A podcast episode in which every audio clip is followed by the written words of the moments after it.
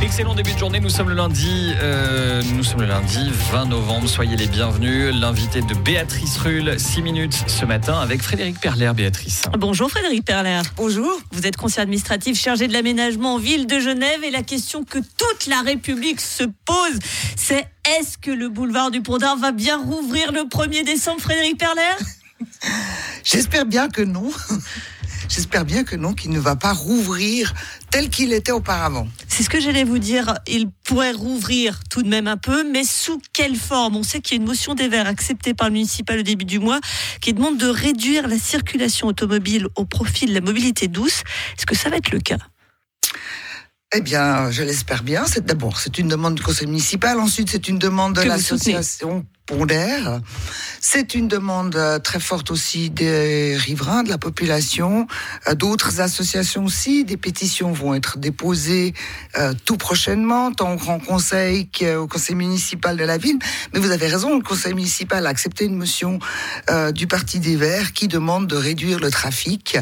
Et à cet égard, j'ai déjà déposé un plan de marquage qui ne demande pas d'autorisation de construire puisqu'il s'agit d'un plan de marquage auprès du canton. Donc très concrètement faire euh, Très concrètement, sortir le, pinceau, le, pot de peinture et puis diminuer une voie de circulation donner une voie euh, de bus, bus, vélo et euh, transport d'urgence. Vous ne seriez pas en train de nous refaire le coup de la bande cyclable du boulevard Georges Favon, là, par hasard? Le matin, on se réveille, hop, il n'y a plus qu'une voie au boulevard du Pont d'Arve.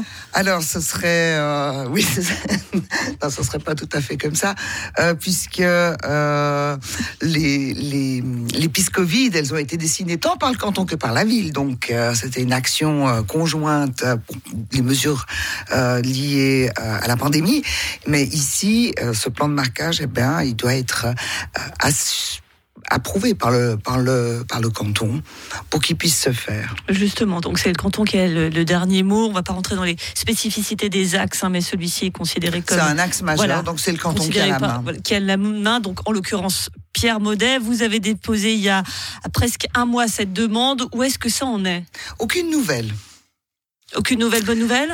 Euh, Écoutez, euh, je peux pas vous dire. Sur, le plan technique, euh, c'était, euh, c'est faisable. Ensuite, c'est une, c'est clairement une, décision politique de, de, de décider de changer ce plan de marquage. Il n'y a aucune autre mesure qui sera faite. La stratégie, c'est plutôt, dans un premier temps, diminuer d'une voie de transport individuel motorisé au profit, justement, de des mobilités douces. Enfin, c'est une logique de mobilité douce et de, transport public. Et puis, dans un deuxième temps, eh bien, ce serait de refaire comme euh, euh, le terme technique l'indique, de façade à façade, c'est-à-dire d'un bout à l'autre, on refait les trottoirs, la redistribution de la route, ça c'est dans un deuxième temps. Donc un chantier de plus grande ampleur potentiellement à venir.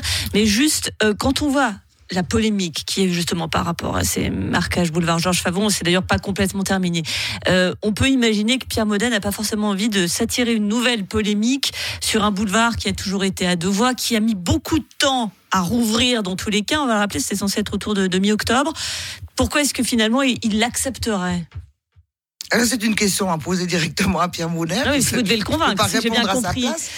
Euh, eh bien, Monsieur Maudet, je rappellerai euh, qu'il euh, est aussi en charge de la santé et que le bruit est un problème, euh, le bruit, la pollution est un problème de santé publique. Et vous avez ici un certain nombre de riverains qui souffrent énormément, qui ne peuvent pas dormir. Et on a démontré, il y a même des calculs de coûts du point de vue de la santé, de ce que coûte le bruit excessif, la pollution excessive. Donc, à partir du moment où on dépasse les normes euh, légal fédéral, même si le tronçon a été mis en 30 km/h. Ce que j'allais vous dire, il y a eu des mesures du faune absorbant de 30 km/h, c'est censé résoudre ce problème-là. eh bien, ça ne le résout pas tout à fait. En, ça reste encore insuffisant. Le phono absorbant ne fait pas des miracles. Il ne résout pas tout.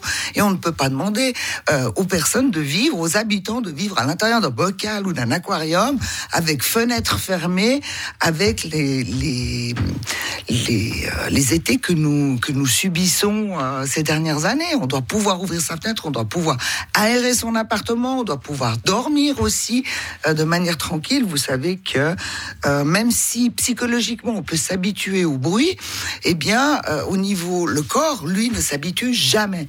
Et euh, il y a des, troubles psychiques euh, qui peuvent aller assez assez loin. Et certains vont vous dire que les troubles psychiques vont venir du côté des, des automobilistes, qui vont dire que nous aussi on a quand même le droit d'un peu circuler par où on passe. C'est ça là aussi la question qui va se poser.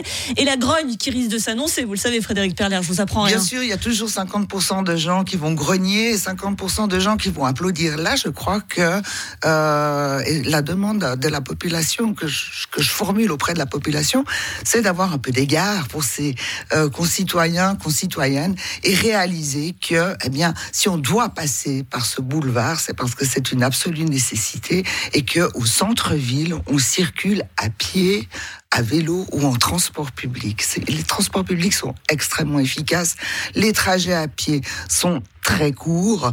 Donc, on, on doit pouvoir circuler et laisser la place aux véhicules pour les personnes à mobilité réduite, aux artisans, enfin à celles et ceux qui ont absolument besoin, les taxis, qui ont absolument besoin euh, d'un véhicule pour se déplacer. Merci beaucoup Frédéric Perler, conseiller administratif chargé de l'aménagement ville de Genève. Rouverture donc de ce boulevard du Pont d'Arve. Sous quelle forme? La question est posée. Merci à vous. Et une interview à retrouver en intégralité en podcast sur Radio.